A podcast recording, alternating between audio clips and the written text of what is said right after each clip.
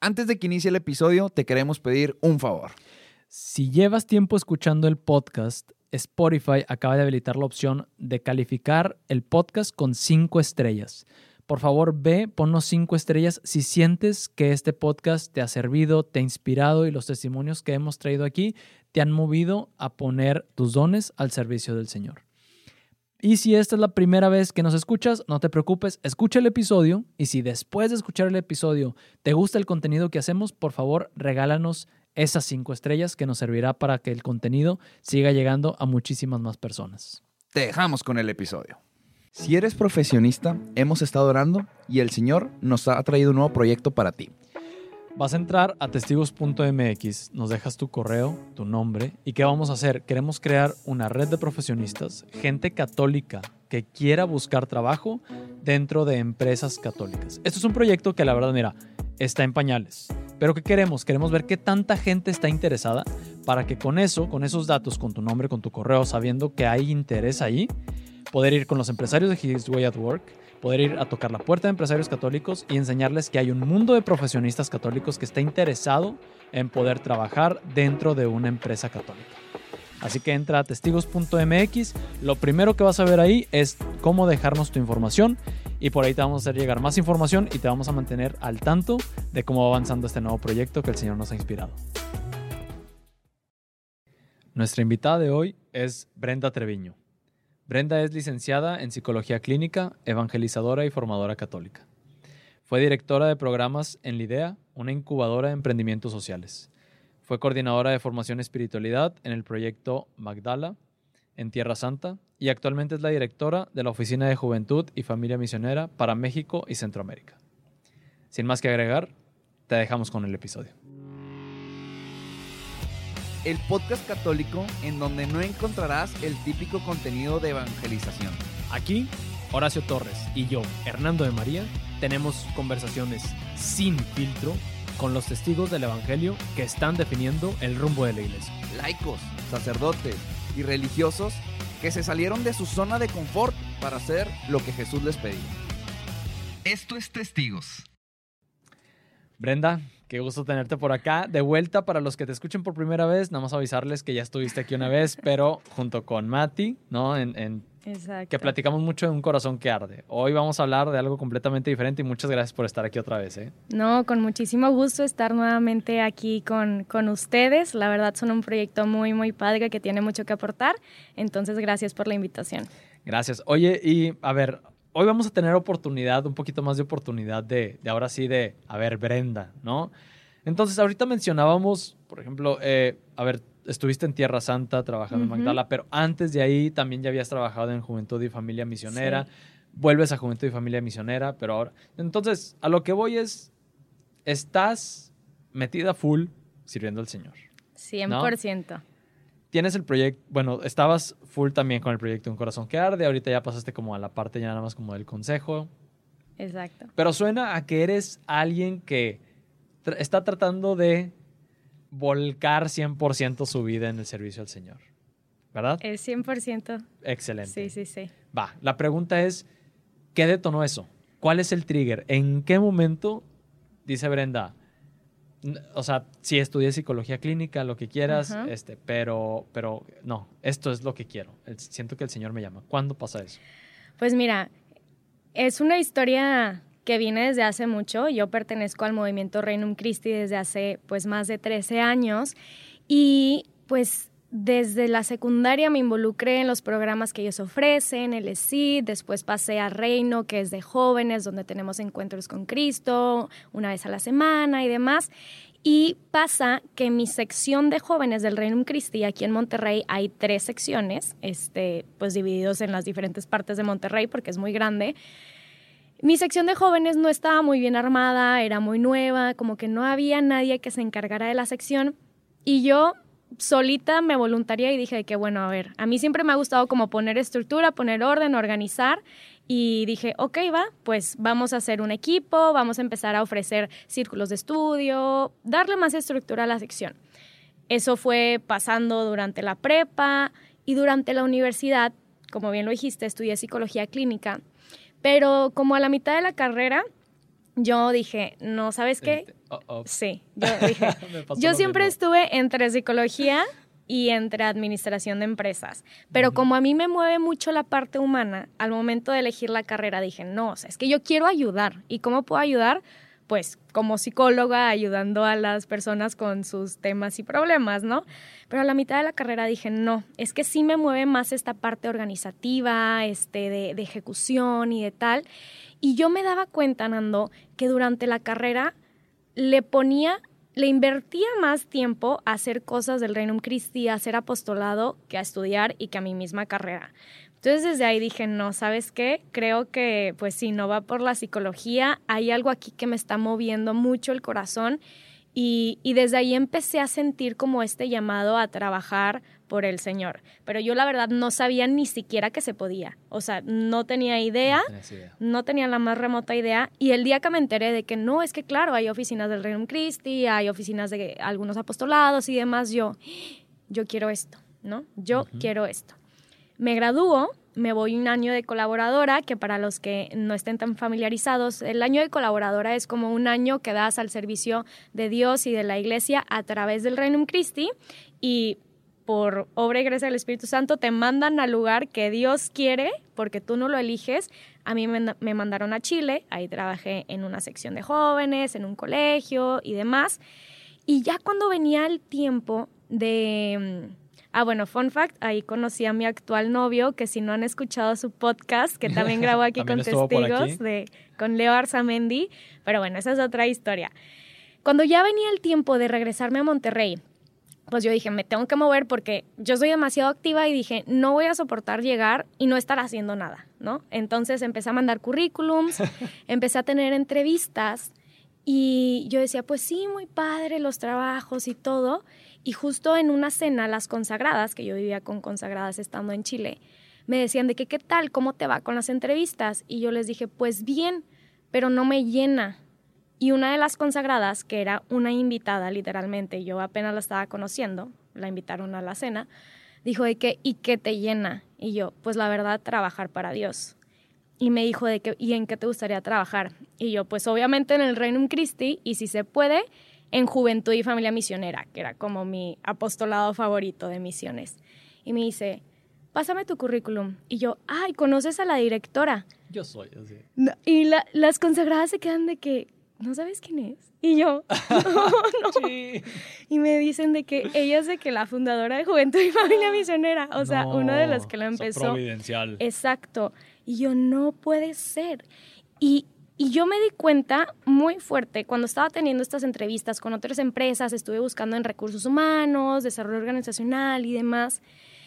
Y lo único que a mí me importaba, yo decía, muy padre todo, pero voy a tener tiempo, o sea, me van a dejar irme de misiones, voy a tener tiempo para mi apostolado, o sea, voy a poder seguir sirviendo al Señor de la misma manera que ahorita en mi época estudiantil. Y ahí fue donde dije, ¿sabes qué? O sea, ¿para qué trabajar ocho horas del día en algo que, pues puede que me guste, pero no me está llenando el corazón y solo voy a querer terminar para irme a hacer las cosas de Dios?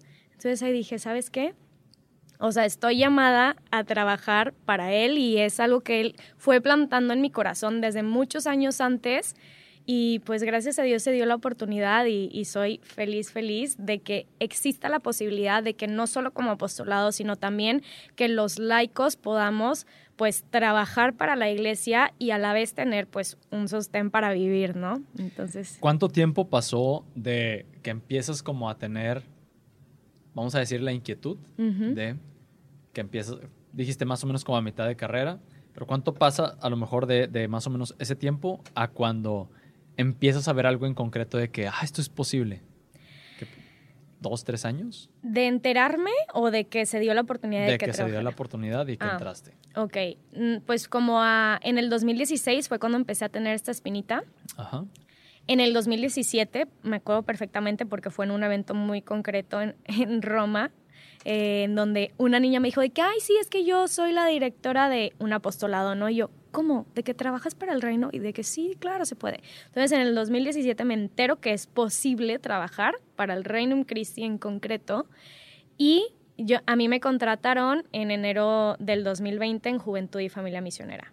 Entonces, faltaron, fa- pasaron cuatro años. sí, Sí, sí, sí. Cuatro años, o sea, ¿por qué quiero dejar en claro como, como el tiempo?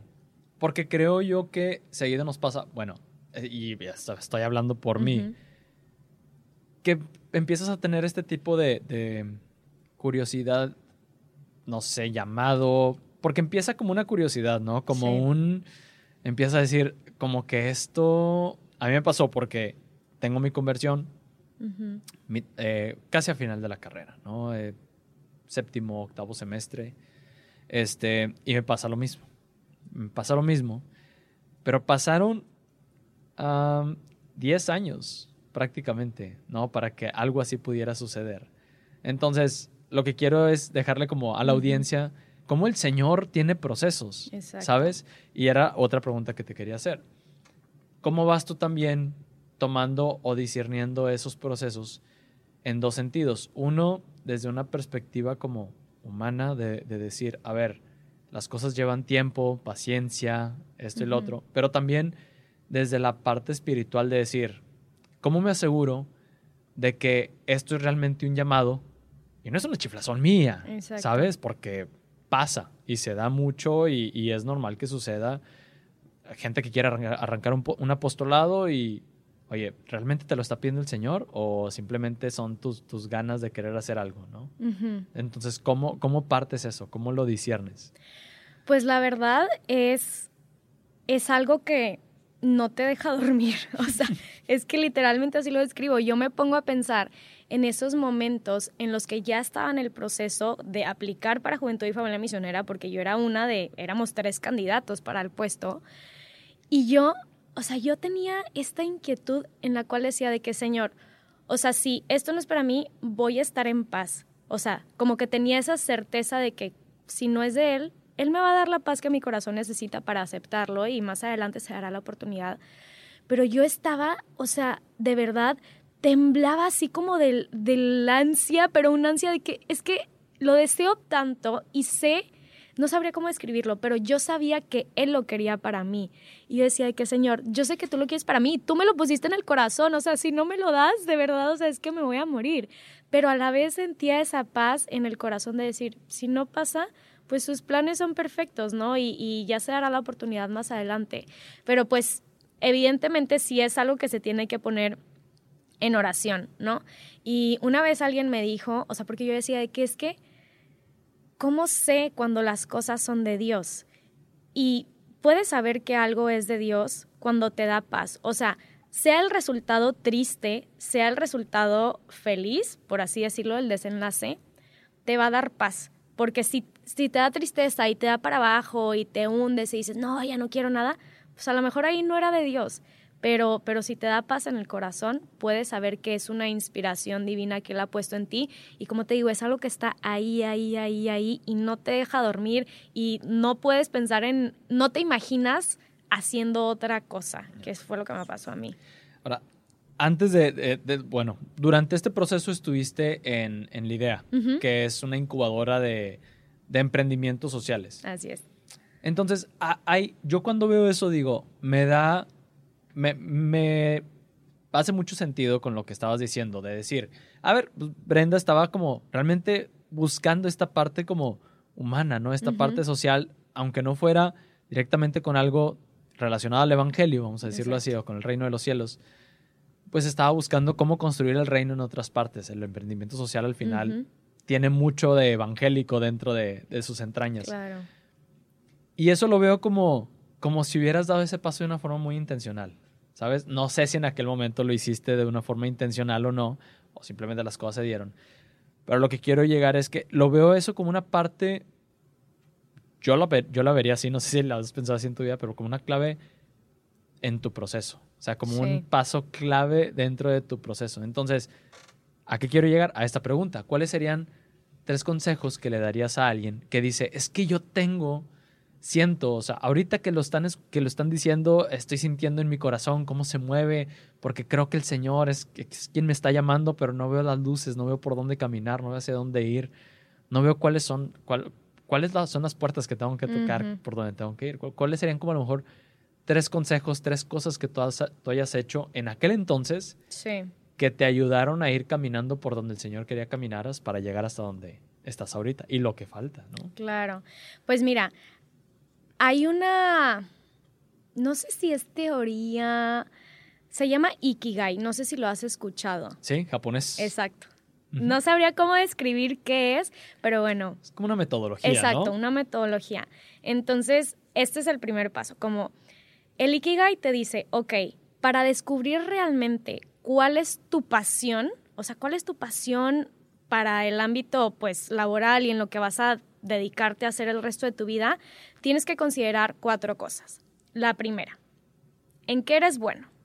Porque somos buenos en muchas cosas, ¿verdad? Entonces, descubrir las cosas en las que eres bueno, descubrir las cosas que te apasiona realmente, porque yo puedo ser muy buena en matemáticas, pero no me apasiona dar clases de matemáticas, ¿no? Por más que sea muy buena.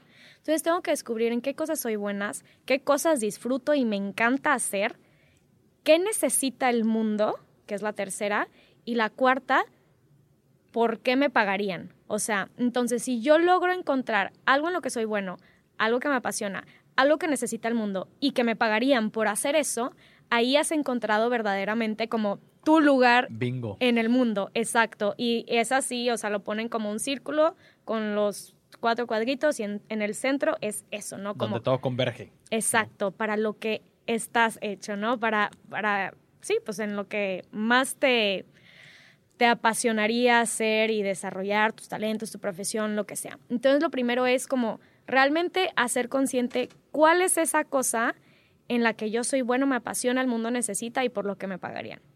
Una vez que ya hayas encontrado esa cosa, pues el segundo consejo sería, pues evidentemente, a ver, a mí yo encontré que mi pasión y lo que más me mueve es, sí, predicar el Evangelio, trabajar para Cristo, pero ¿qué necesito para eso? Lo segundo, pues evidentemente necesito formación. O sea, no puedo llegar a tocar las puertas de, hola, Juventud y Familia Misionera, quiero trabajar aquí. Ok, pero pues necesitas cierta formación, ciertos conocimientos y demás. Entonces tú tienes que llegar bien preparado al lugar en el que quieres estar. O sea, si tú descubriste que tu pasión es, es que me mueve demasiado la tecnología, lo que sea, y trabajar en Google, ok, ¿qué, ¿qué formación necesitas para trabajar en Google, no? ¿Cuáles son como estos soft skills que Google pide de sus empleados? No sé. Entonces empezar a trabajar en ti, eso también es algo clave y que evidentemente va a ser algo progresivo y no hay que esperar que sea de un día a otro y meternos súper intensos, sino poco a poco ir trabajando en esas herramientas, en ese tipo de formación de las cuales pues el trabajar en tu pasión te requeriría. Y lo tercero, y esto sí es como algo mucho, pues ponerlo en oración. Claro. O sea, pues por más mucho que... Yo, ya estaba... Brenda, se te está olvidando la oración. Sí, sí, sí. sí, sí, sí. O sea, ponerlo en oración. Presentárselo a Cristo de que, a ver, he encontrado que esto es lo que me mueve. ¿Es esto lo que tú quieres para mí? ¿Quieres que me mueva por aquí? ¿Qué, qué quieres que hagamos? ¿no? Y, y veme dando también las certezas en mi corazón y veme guiando por los lugares que yo necesito para a lo mejor conocer a ciertas personas que me pueden llevar a mi misión. Porque si yo quiero trabajar en el Reino Christi, pero no me acerco a las personas del Reino Christi, no me... Eh, sí, pues no me incorporo con ellos, no estoy en los apostolados y demás, pues no me hubieran dado ese trabajo. Exacto. Entonces sí. Aquí nada más para, porque creo que hay gente que puede estarnos escuchando y puede estar diciendo, es que está muy padre lo que están diciendo y, y etcétera pero a mí me apasionan cosas que no son directamente algo del Señor, ¿sabes? Y he escuchado gente que luego se siente culpable por eso, porque dicen, es que sí soy católico y, amo al Señor, y, pero es que lo que me apasiona no es estar directamente al servicio, me, apasiona esto. para ellos yo, yo quisiera compartir algo rápido, que cuando estuve en la cumbre de His Way at Work, que espero este año poder estar también, algo que me impactó mucho fue que vi a puros empresarios, pura gente de negocios, ellos decían, es que mi empresa es mi apostolado, porque a mí me apasiona hacer negocios, me apasiona ver cómo generar dinero y con ese dinero ayudar a mucha gente. Entonces, ellos hacen un montón de cosas, ¿no? Con, con, lo que están logrando y demás, pero me llama mucho la atención porque ellos descubrían esto y decían, a mí lo que me apasiona es hacer negocios, o sea, estar en el mundo del business es lo mío, el Señor puso esto en mi corazón y ahora que muchos de ellos son conversos, ¿no? Entonces dicen, ahora que estoy, que conocí a Cristo, me doy cuenta que simplemente tenía que enderezar este gusto por los negocios y orientarlo hacia la construcción del reino. Entonces, lo quería dejar así nada más para que si alguien entra en ese conflicto, como, ¿sabes? No, y aquí un comentario al respecto. Tengo muchas amigas y amigos que de repente me dicen de que, ay, es que qué padre, tú ya la tienes bien fácil, de que te vas a ir al cielo. y yo de que, ¿por? Y me dicen de que, pues es que, o sea, trabajas para Dios, terminas tu trabajo y tienes tu apostolado y tienes tu encuentro con Cristo y todos los días vas a misa porque pues es parte, gracias a Dios también, de nuestro trabajo, ¿no? El tener una hora dedicada para el Señor. Y me dicen, pues así, qué fácil. Y yo, no, pero es que, a ver, número uno, o sea, independientemente de que lo que yo haga, yo soy una pecadora. O sea, soy súper pecadora porque todos somos frágiles, ¿no? Y todos tenemos nuestros puntos débiles y el hecho de que esté cerca del Señor no quita mi fragilidad humana, ¿no? Eh, y número dos, o sea, y yo les digo, el mundo, Dios necesita personas que estén en las empresas y que evangelicen desde ahí. O sea, necesita ingenieros santos, necesita médicos santos, necesita arquitectos santos, porque ahí es en donde realmente estás inserto en un mundo que no tiene valores. O sea, deja tú que la doctrina católica y seguir los mandamientos. No, o sea, valores cristianos, valores humanos, valores que protejan y defiendan la vida, la integridad de la persona. Y es ahí en donde Dios te necesita para evangelizar con tu testimonio y como lo, lo decía San Francisco de Asís, que es una de mis frases favoritas, evangeliza y si es necesario, utiliza las palabras. Evangelizar con tu mirada, evangelizar con tu actuar, evangelizar con tu comportamiento, ¿no? Entonces, sí, o sea, esto es algo súper importante porque si tú te sientes llamado, como lo dije hace rato, a trabajar para Google, a trabajar para una top firma de recursos humanos o lo que quieras, qué increíble. Y es ahí donde puedes ser santo. Y también San José María, San José María escriba, este, que es, de, es mi santo favorito, o sea, él dice, sea en un laboratorio, sea en el campo, seremos santos si hacemos lo que nos toca con amor, ¿no? Y con alegría. Entonces, qué importante es la presencia de los santos allá afuera también. Entonces, no te sientas culpable si tú estás trabajando en el mundo secular, en una empresa que su único fin es hacer dinero. O sea, que no te preocupe porque ahí también tú puedes evangelizar con tu testimonio y se necesita y no podemos quitar a los santos de ahí. Amén. Voy a pasar a otra, vamos a darle un poquito el girito, pero me voy a agarrar de algo que mencionaste ahorita sobre la formación, ¿no? Entonces, tú eres alguien que siempre está en formación, o sea, tienes un diplomado en, en teología, este, aparte de que estudiaste psicología, ahora estás estudiando ciencias religiosas, este, y, sigues, tomaste un curso de liderazgo católico, entonces estás, como que siento que vas a terminar la de ciencias religiosas y luego vas a ver qué sigue. Sí. Entonces. ya lo tengo ahí. Ya, o sea, ya tienes ahí. Ok, sí, te entiendo. Soy, me pasa algo parecido. Pero algo que, que vemos mucho y creo que, lo, que creo que también te ha tocado verlo es que, desgraciadamente, no nos tomamos en serio nuestra formación, ¿sabes? Este, nos quedamos muchas veces en, devociones populares o en simplemente, pues sí, me voy de misiones, pero realmente nunca nos, nos tomamos en serio nuestra formación. Incluso yo sigo viendo que ves a un laico que está formado en teología y mucha gente todavía se saca de onda y dice, eso es para los padrecitos, ¿no? Entonces, ¿a qué voy con la pregunta? Es, esto de la formación, cuando yo estaba, por ejemplo, en los grupos juveniles y que era coordinador, yo también fui muy de, pues, me empecé a autoformar, ¿no? O sea, la formación del grupo, pero también empecé a tomar cursos por fuera y a leer un chorro. Internet, eh, libros, blogs, videos y audios y de todo, ¿no? Pero yo no he podido dar como con el, exactamente como el clavo y por eso te quiero preguntar, de por qué seguimos ese patrón, de que no, de que no vamos más allá con nuestra formación. Y no creo que sea porque falte un encuentro con el Señor, porque veo gente que tuvo un encuentro con el Señor, que está ahí sirviendo, pero aún así no dan ese pasito a formación. Entonces, ¿Qué ves tú desde tu perspectiva, desde ahora como directora de Juventud y Familia Misionera, que toca estar en contacto con muchos jóvenes, que has estado en colegios, que has estado en un montón de cosas? ¿Qué ves tú que falta? O sea, ¿qué estamos haciendo a lo mejor mal nosotros, que ya nos toca estar enfrente de organizaciones? ¿Qué falta para incentivar esa formación? Para, ¿Cómo la hacemos más no sé si hay que hacerla más atractiva, no sé si no lo estamos diciendo de la manera correcta, no sé si, si le hacemos mal la promoción, no sé, o sea, ¿qué, ves tú que falta? Pues mira, toda formación creo que implica un compromiso y las generaciones de hoy no se quieren comprometer con nada. No quiero generalizar, pero muchas personas... Vamos a decir la mayoría.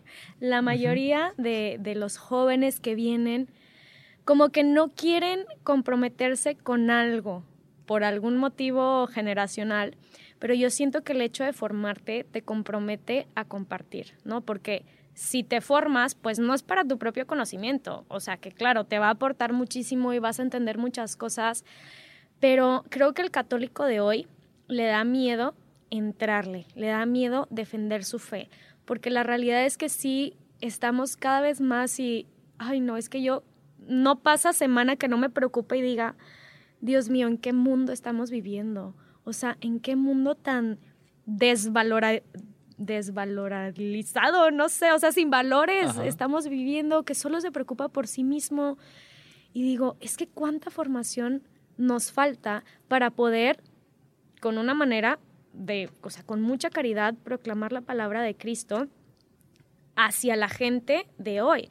Porque sí siento, por un lado, que a veces la formación sí puede ser un poco de flojera, o sea, a lo mejor, pues no solo los jóvenes, sino también ya los chaborrucos. O eh, conmigo no te metas, ¿eh? ¿Ok?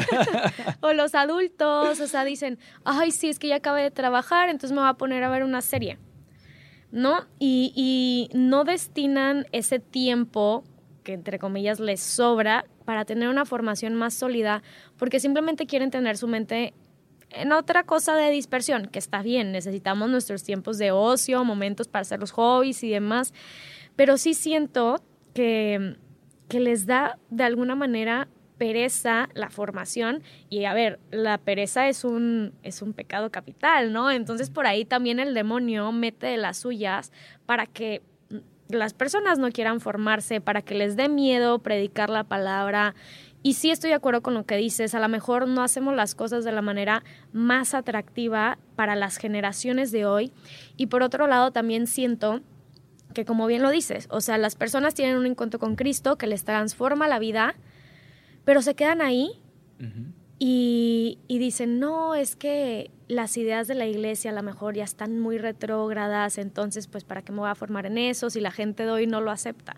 Siento que también está mucho esa idea, pero es porque no han descubierto la belleza de, de, la iglesia, porque no entienden que de verdad todo tiene un porqué. O sea, la iglesia lleva más de dos mil años existiendo y, y, parte de Jesucristo mismo. Entonces, híjole, sí son muchos factores, o sea, entre la flojera, entre la concepción que tienen de la iglesia, inclusive los muy católicos que dicen, no, pero sí, o sea, Dios sí, pero la iglesia no, lo típico, ¿no? De que es una institución lucrativa. Siento que está mucho esta idea y que por eso no quieren acudir pues al catecismo de la iglesia católica, a lo que dice el magisterio de la iglesia, a lo que dice el papa y, y si es una labor apremiante, que creo yo que como católicos necesitamos urgentemente formarnos y, encontrar las maneras de hacerlo atractivo para las nuevas generaciones, porque pues San, Juan Pablo II, que él hablaba de esta nueva evangelización,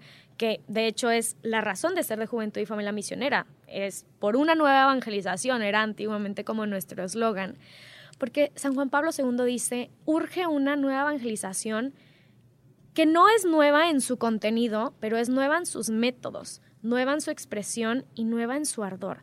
Entonces nosotros que hemos o que Dios nos ha inspirado esto en nuestras mentes de necesitas formarte, nos ha concedido pues tener esa conciencia de la importancia de esto, necesitamos encontrar maneras nuevas en sus métodos, en su expresión, en su ardor, en las maneras, para poder transmitir a las generaciones de hoy esa misma palabra, esa palabra que está viva desde hace más de dos mil años. Que yo creo que luego se desvirtuamos algo las palabras de San Juan Pablo II, ¿no? Y luego ves voy a, híjole, a lo mejor voy a, voy a pisar algo de, de callitos, pero bailecitos en TikTok, ¿sabes? Como, ok, ¿qué tanto realmente como que puede evangelizar eso? O sea, ¿realmente qué tanto puede sembrar en un alma Exacto. el, el querer? Entonces, algo que yo veo de San Juan Pablo II, y ahorita te voy a hacer una pregunta, que- este, algo que yo veo de San Juan Pablo II es que, teología del cuerpo, él no intentaba crear como la teología del cuerpo tal cual. Y no, no hay nada nuevo en la teología del cuerpo. Simplemente él, desde una perspectiva de marketing, vamos a decirlo así, agarró un contenido, ¿no? De la iglesia de miles de años, lo empaquetó de una manera distinta y dijo, miren, esto que tengo para ustedes, ¿no? Que realmente es del Señor. Y todos, "Ah, y Dije, ahorita, hay un boom de, la Sí. teología del cuerpo. O sea, no era, San Juan Pablo II, podemos, podríamos decir que no era un genio del marketing, pero por la inspiración del Espíritu Santo Ujú. lo fue. Exacto. O sea, yo cuando me pongo a analizar lo que ha sucedido con la teología del cuerpo, con San Juan Pablo II, es, puso en práctica lo que dijo sin quererlo hacer de una forma 100% intencional, pero dejó que el Señor lo guiara. Entonces, ahí va la pregunta. Vamos a suponer que de repente el Papa Francisco te llama de esas llamadas que luego, de repente le gusta hacer así de sorpresa y te llama y, y dice, Brenda, así con su acento argentino, ¿no? Pero te dice, a ver, Brenda, necesitamos implementar ciertos cambios en toda la iglesia para llamar a los jóvenes a la formación. ¿Cuál sería el primer cambio que harías? ¿Cómo, cómo le hacemos para, para llamar más jóvenes a la formación, para despertar esa sed, esa, esas ganas de querer formarse? Ujú. Así, lo, lo que se te venga ahorita a la mente, lo primero que se te venga. Un ejercicio rápido así de brain- mini brainstorming. O sea, lo primero que se me vino a la mente es, para que un joven quiera formarse, tiene que tener un encuentro profundo, personal y en la intimidad con Jesucristo vivo. Porque si los jóvenes conocen a Cristo, a lo mejor han ido uno que otro retiro, pero después no hay seguimiento, pero necesitan un anuncio del querigma así en la intensidad para que ellos mismos se den cuenta de, de la importancia de este mensaje y en el querer transmitirlo a los demás sepan que para esto tienen que formarse. O sea, y, y- y está sucediendo. O sea, últimamente hay también un boom de retiros querigmáticos. Al menos en el Reino Christi tenemos uno que se llama Search, este, que precisamente es esto, es un retiro que te anuncia el querigma de una, querigma de una manera tan intensa y que tienes un encuentro tan profundo y personal con Cristo y hay un seguimiento tan de la mano, tan puntual, que terminan estos jóvenes realmente convencidos de que tienen que hacer algo por el mundo y que tienen que dar a conocer esta palabra a los demás.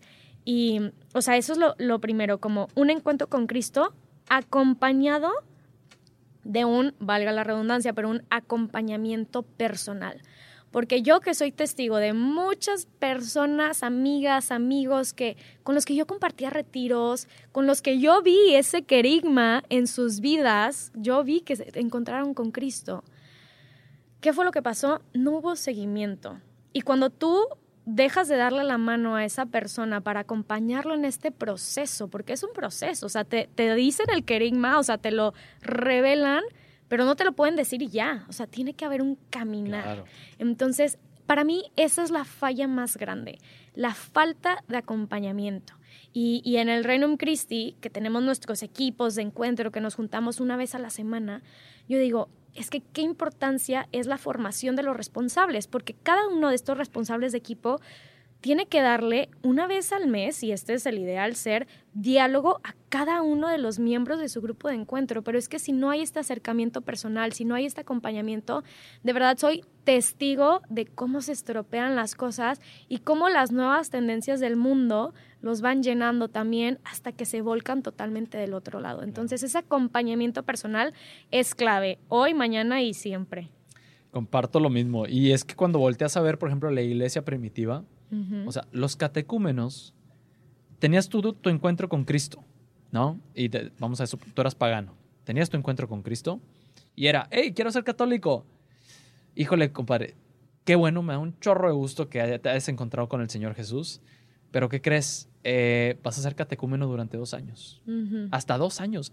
Ah, Claro, había ciertas cosas que también dices, oye, pues como que sí intensiaban de más, ¿no? Tal vez no podían ni entrar a misa, o sea, no podían entrar a los templos a ser parte de la celebración de la Eucaristía. y eran dos años de formación para recibir el bautismo y los, y los primeros sacramentos. Pero había un seguimiento. A ver, no lo suelten. O sea, esta persona tuvo un encuentro con el Señor, no lo suelten.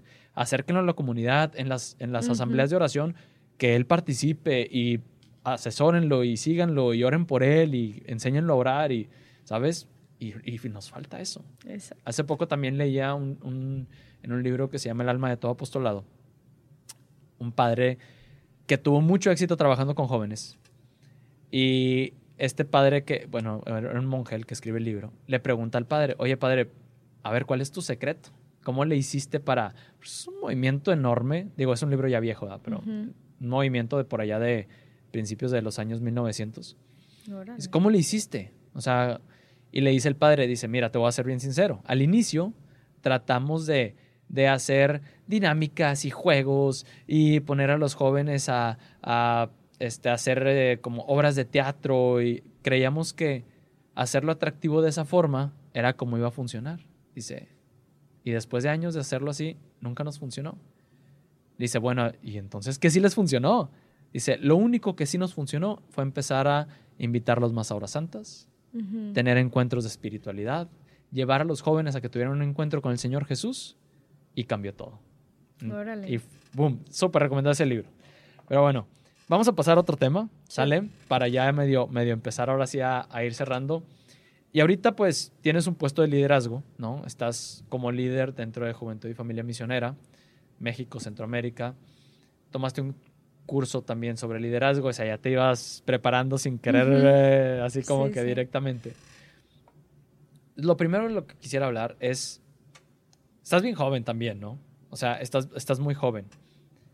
Te ponen al frente del movimiento a nivel nacional y Centroamérica, ¿no? ¿Qué pensaste? O sea, ¿qué, ¿qué, sentiste? Fue como un... Ay, este, no estoy muy chica como para algo así. O sea, ese es como ese, vamos a, como le llaman el síndrome del impostor, ¿no? De, es que como que no te la crees, pero si el Señor me llama, entonces sí. Entonces, ¿cómo lidias con ese sentimiento de decir, es que sí, pero es que no, pero es que quién soy yo para estar aquí? Pero es que, ¿cómo, cómo vas trabajando con eso? Híjole, la verdad es que sí ha sido todo un reto, porque como bien lo dices, digo, tengo 26 años, no es como que estoy acá bien grande, ¿verdad? Pero mira, yo ya tenía el anhelo, o sea, desde que entré a la oficina yo dije, yo en algún momento quiero dirigir la oficina.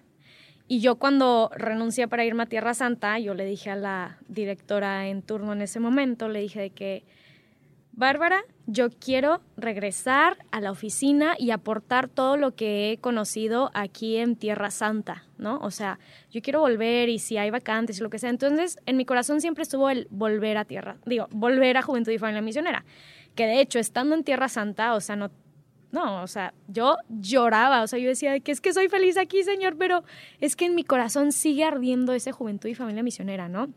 Entonces, así para no hacer el cuento largo, este, en enero de este año, o sea, yo caí de verdad en una tristeza muy profunda porque dije, ¿qué hice? O sea, quiero volver a Juventud y Familia Misionera. Ese es el trabajo realmente al que yo me siento llamada y al que el Señor me llamó.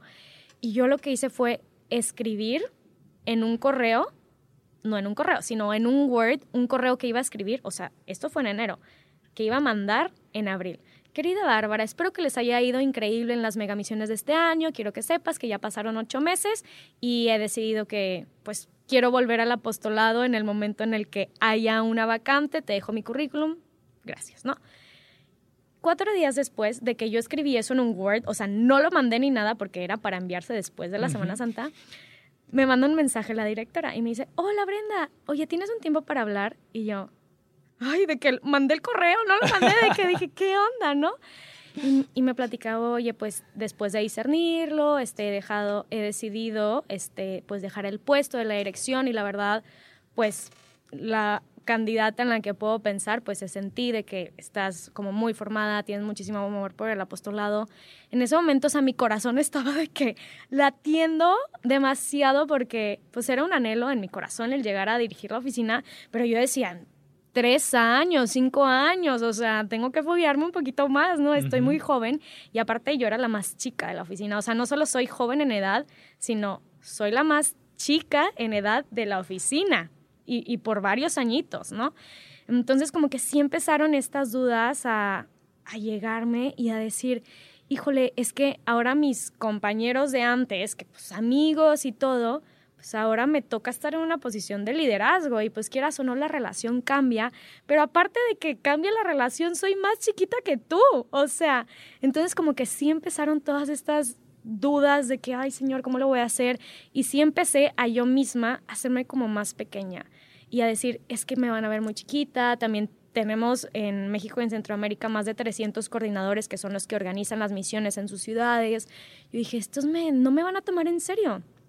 Y, pues realmente pues esa es una gran tentación y son ideas que va poniendo el demonio pues en tu cabeza para que sí, realmente te des para abajo y no des el 100 como lo podrías estar dando, porque quieras o no cuando tienes una traba en, en la mente, o sea, pues te bloqueas y no das lo mejor de ti y tú mismo empiezas a ser reflejo de tus ideas.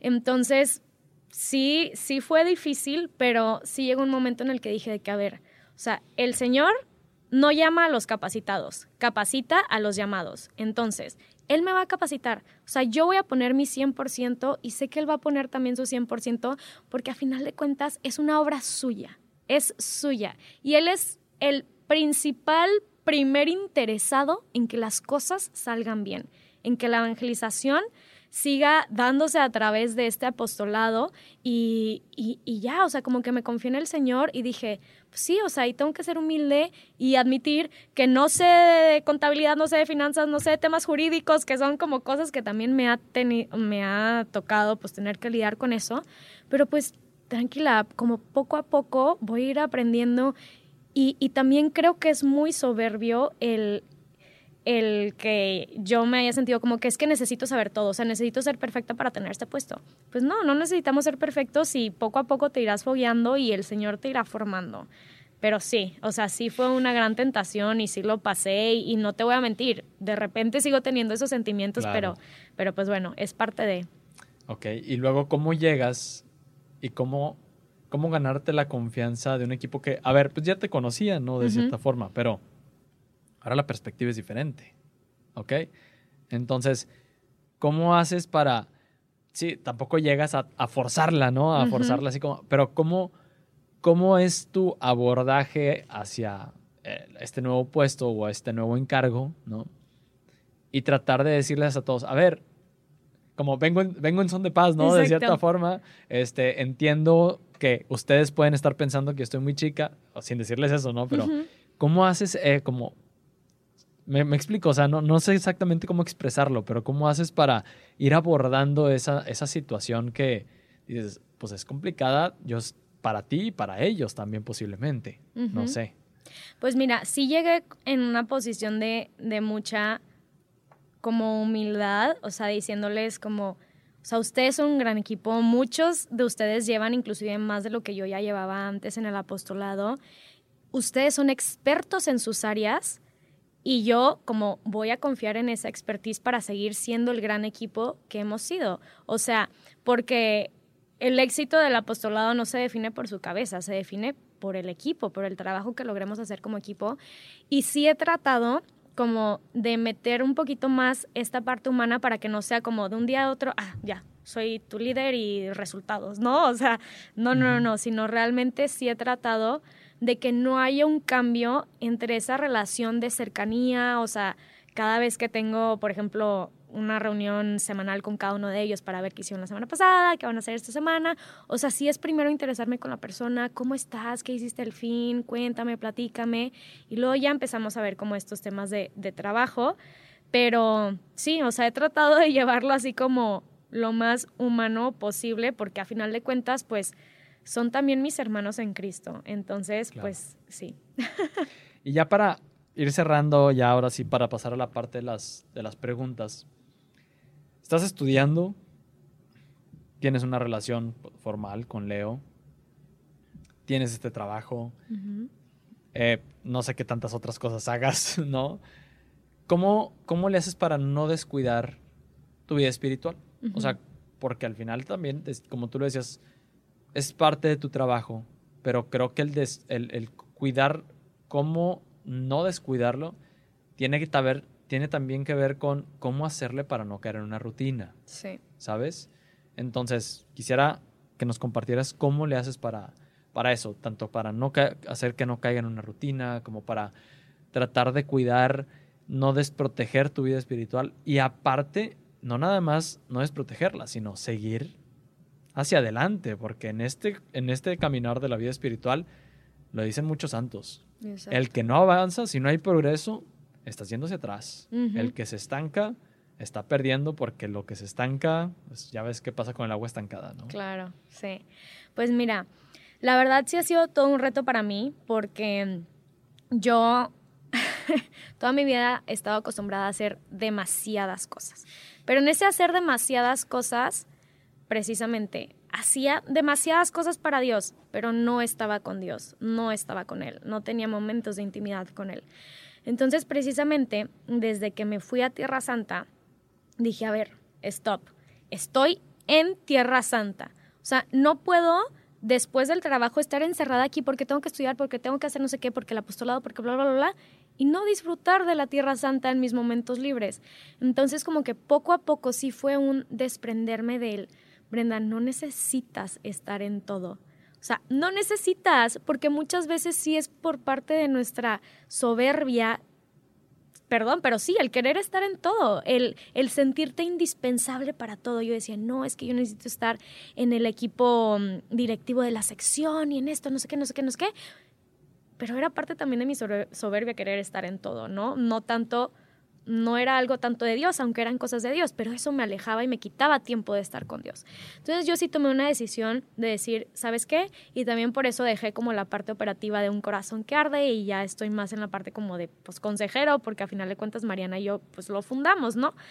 Y dije, con lo único que me voy a quedar es con mi trabajo, con mi estudio, con mi novio, familia y amigos, o sea, con mis relaciones, ¿no? Interpersonales y ahora sí, con mi parte espiritual a tope. Porque un, miembro del, del Reino Christi, cuando te incorporas al Reino Christi, tenemos ciertos compromisos espirituales y, que parte de ellos son tu encuentro con Cristo una vez a la semana, que es esto que menciono con el equipo, este, lees este, el pasaje de, del Evangelio del domingo, lo reflexionas. Tu obra eucarística semanal, lectura espiritual diaria, rosario diario, confesión periódica, dirección espiritual periódica. Entonces dije, tengo que empezar a ser realmente, o sea, una católica integral en donde yo también le vaya abonando a mi parte espiritual, porque no, no puedo dar a Dios si yo no tengo esta vida con Él. Entonces, eso hice, o sea, empezar a quitar muchas actividades, muchas gracias a Dios, con permiso, y empezar a darme un poquito más a mí, aunque me cuesta, o sea, si te soy sincera, me cuesta, pero me forzo un poquito a, tener estos momentos para mí, que son momentos pues con el Señor, ¿no? Entonces, pues sí, Nando, fue, fue eso, fue una decisión que nunca había tomado en mi vida y mis amigas, mis papás, mi novio son testigos de ello, de que yo estaba en todo y ahora me llega una cosa y, por ejemplo, antes estaba en el coro, también, o sea, el domingo también, tenía que ir al ensayo y el coro de la iglesia. Y dije, ¿sabes qué? No, yo quiero ir a disfrutar la misa. O sea, quiero disfrutar la misa en domingo. Lo siento, me encantaría estar en el coro, pero, pero quiero vivir mi domingo y darle este día al Señor y, y, así, ¿no? Como empezar a renunciar a algunas cosas y, ser selectivo con las cosas que, que, ocupan mi tiempo para tener más tiempo para, para Dios y pues para mí también, que a final de cuentas es, es importante para dar el 100 en todo, porque e, en, todo lo demás, porque no podemos dar nuestro 100 fraccionado en, en 10 cosas, ¿no? Muchísimas gracias. Pues vamos a pasar a la parte de las, de las preguntas, ¿te late? Sí. Entonces, de este, de, de este viaje que tuviste a Magdala, ¿no? En este periodo que tal vez no fue tan largo, ¿qué fue lo principal que aprendiste? ¿Qué fue la mejor lección que te dejó haber estado allá? La mejor lección que me dejó haber estado allá. Pues la verdad, el conocer la tierra de misión de Jesús. O sea, como yo tengo este espíritu misionero y pues justo juventud y familia misionera, ¿no? Para mí fue un aprendizaje regalo, porque yo sí le decía a Dios, es que ¿para qué me quieres aquí? O sea, ¿para qué me trajiste? O sea, yo en mi intensidad de que necesito saber, o sea, solo dímelo, quiero saber para qué estoy aquí, ¿no? Y en ese tiempo fui descubriendo que pues Cristo me había llevado a su tierra de misión para después yo volver conociendo la, o sea, conociendo de primera mano el lugar en donde Cristo, Él fue de puerta en puerta, por así decirlo, no sabemos si literal iba tocando las puertas, pero iba predicando de calle en calle, de monte en monte, y la verdad eso sí me dio como muchísima inspiración, fortaleza y de todo para yo también ser esa misionera, o sea, porque antes de dirigir Juventud y Familia Misionera, antes que estar en el apostolado de Juventud y Familia Misionera, yo necesito ser misionera con mi vida, o sea, yo necesito serlo en primera persona, no nada más estar organizándolo, dirigiéndolo, sino ser misionera, vivir la misión. Y el ir a conocer las tierras de Jesús y trabajar ahí me hizo conocer su tierra de misión y, y como entender eso, como que yo tengo que ser también misionera primero, así como Cristo fue misionero. ¿Qué consejo le darías a la Brenda de hace tres años? Que así, puedes viajar en el tiempo, pero nada más vas a decir una sola cosa. ¿Una? Una sola cosa. O sea, ¿qué consejo le darías que mejoraría la vida de la Brenda del pasado a hoy? Solo una, está bien difícil. Pero sí, definitivamente es sobre lo que hemos venido hablando. Es como, elige bien en qué inviertes tu tiempo. O sea, aunque sean cosas buenas y cosas de Dios, elige bien en qué cosas le inviertes tu tiempo. Ok. Porque eso me costó muchas cosas, ¿no? ¿Cuál es últimamente, en los últimos, vamos a decir, dos años, el mejor libro que hayas leído? El mejor libro que he leído. Pues mira, justamente acabo de terminar uno. Es que siempre termino un libro y es de que, ay, ya es mi favorito. Pero después leo otro y es mi favorito. Pero um, leí uno que se llama Abandono la Divina Providencia, justo. Uh, Jean-Pierre de Casat. Exacto, justo lo acabo de terminar la semana pasada. Y qué onda. O sea, de verdad, casi que todo el libro está subrayado. Es un libro que, que recomiendo altamente. Al principio puede sentirse como un poco elevado y más porque está escrito... 1800. Ajá, exacto, hace, hace bastantitos años, pero es un libro que realmente me ha, o sea, me sigue abonando a lo que estoy tratando de vivir, que es abandonarme a la providencia de Dios. Amén. Ahí para la audiencia, este, como es un libro que ya tiene tantos años, lo pueden encontrar gratis en PDF este, mm. en Google. Si lo googlean, Abandono la Divina Providencia, Jean-Pierre de Casot, ahí, ahí lo van a encontrar. Sí, sí. Si pudieras, Brenda, escoger algún santo para traerlo en vida y tomarte un cafecito con él, o hacerle una pregunta, ¿quién sería? ¿Y qué le preguntarías? San José María Escriba de Balaguer. Una pregunta a San José María Escriba de Balaguer. Una pregunta.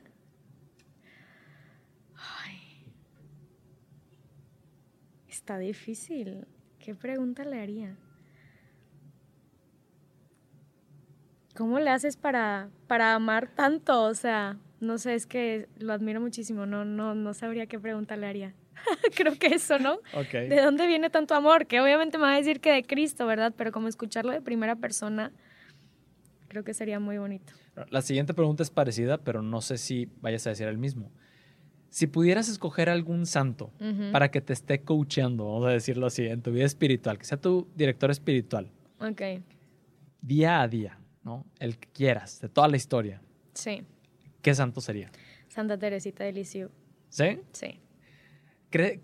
¿Dónde ves punto de conexión entre, digo, en la santidad obviamente, ¿verdad? Pero entre Escriba de Balaguer y Santa Teresita. Es que son totalmente opuestos. Exacto. o sea, entonces eso, eso, es lo, que me llama la atención, de que son, son muy opuestos. Bueno, no opuestos completamente, pero sus formas, ¿sabes? Son, son muy distintas. Entonces... Es que precisamente, o sea, yo me siento identificada con San José María, justo en la parte apostólica, del trabajo, de santificar todo, pero en el trabajo y en el santificar todo y en el apostolado, se me va la parte espiritual. Se me van esos momentos de sencillez y, de no tratar de aprender y formarme y no sé qué, y súper intenso y tener maestría, doctorado en teología.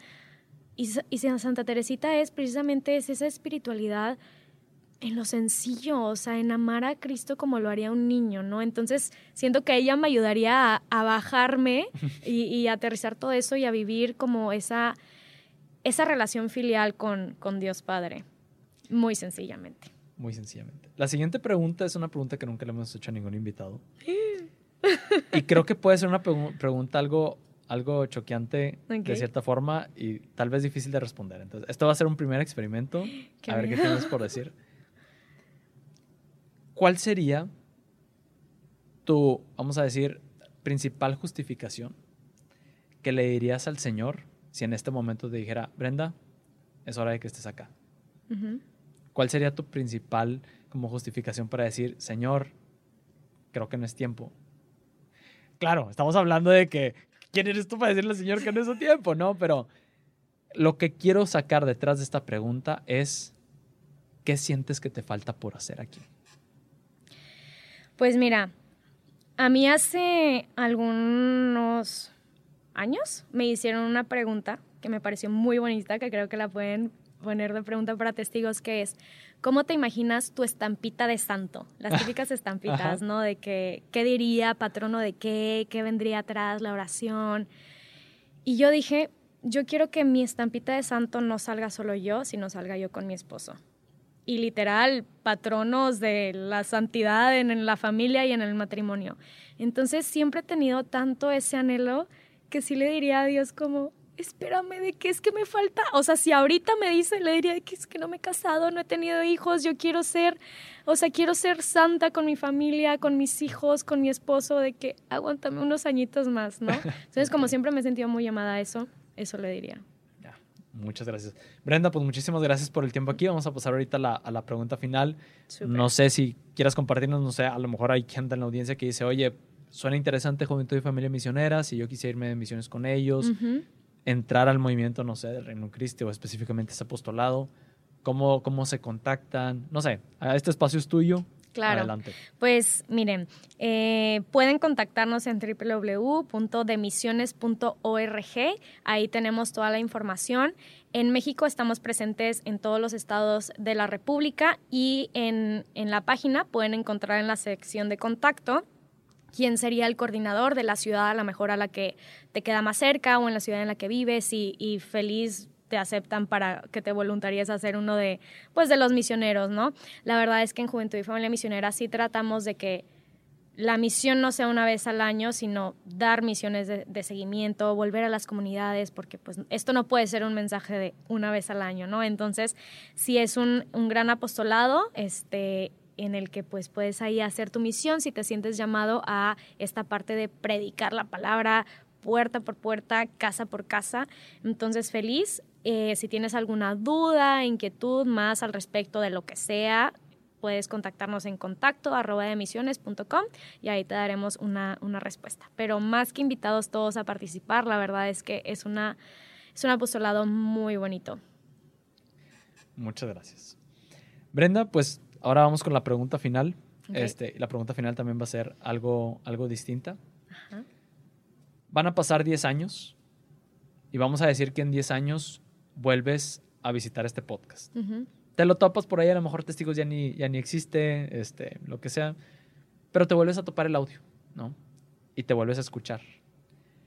¿Qué te gustaría en este momento poderle decir a tu yo de 10 años que sientes que pudieras tal vez o que te da miedo llegar a olvidar en 10 años y que quisieras recordarle en ese momento?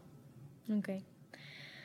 Pues le diría, no olvides tu misión o sea, bueno, la misión que ha sido inspirada por Dios y, que tú quieres cumplir de realmente buscar esa santidad en el matrimonio, no descuidar tu vida matrimonial y también pues ser testigo de ese amor maternal tierno de, María con tus hijos. O sea, como que no te dejes llevar por el día a día y, y recuerda esa misión que Dios puso en tu corazón y busca la santidad en todo lo que haces.